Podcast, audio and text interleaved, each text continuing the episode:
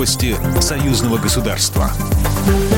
Здравствуйте, в студии Екатерина Шевцова. Белорусский лидер Александр Лукашенко принял приглашение на парад Победы в Москве, заявил посол России в республике Дмитрий Месенцев. Он отметил, что российская дипмиссия выражает благодарность президенту Беларуси за его готовность принять участие в параде 24 июня.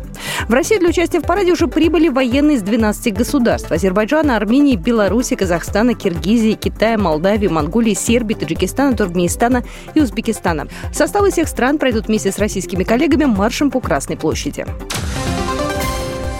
Беларуси нужны приносящие прибыль инвестиции. На совещании с активом Гродненской области Александр Лукашенко обозначил основной вектор развития на формирование новой пятилетки. Также президент привел в пример и развитие промышленной сферы Белорусскую АЭС, оплот высочайших технологий. Говоря о ее безопасности, белорусский лидер сообщил, что при сооружении станции входной контроль был самым высоким. Спросили президента о том, какую пользу принесет станция обычным людям.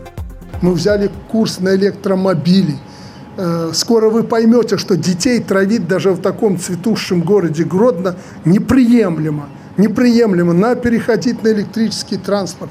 Мы автобусы, троллейбусы и прочее все переводим на электрический транспорт. Поэтому нужна будет электроэнергия, особенно для людей. И мы примем дешевле тарифы сделаем. Говорил белорусский лидер и об инвестиционной привлекательности страны. Только в 2019 году Беларусь получила чуть более 10 миллиардов долларов иностранных инвестиций. Большая часть из них прямые.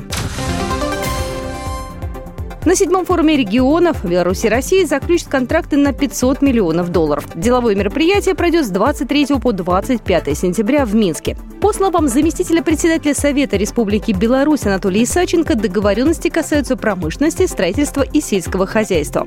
В программе форума пять тематических секций. Заседание Совета делового сотрудничества, Межпарламентской комиссии Совета Республики Беларусь и Совета Федерации России.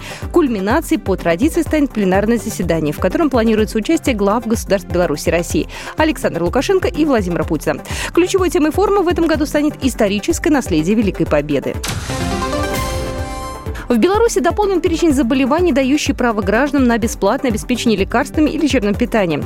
Теперь в списке пациента с COVID-19. Соответствующее постановление Совета министров опубликовано на национальном правовом интернет-портале. Программа произведена по заказу телерадиовещательной организации Союзного государства. По вопросу размещения рекламы на телеканале «Белрос» звоните по телефону в России 495 637 6522. В Беларуси плюс 375 44 759 37 76. Новости Союзного государства.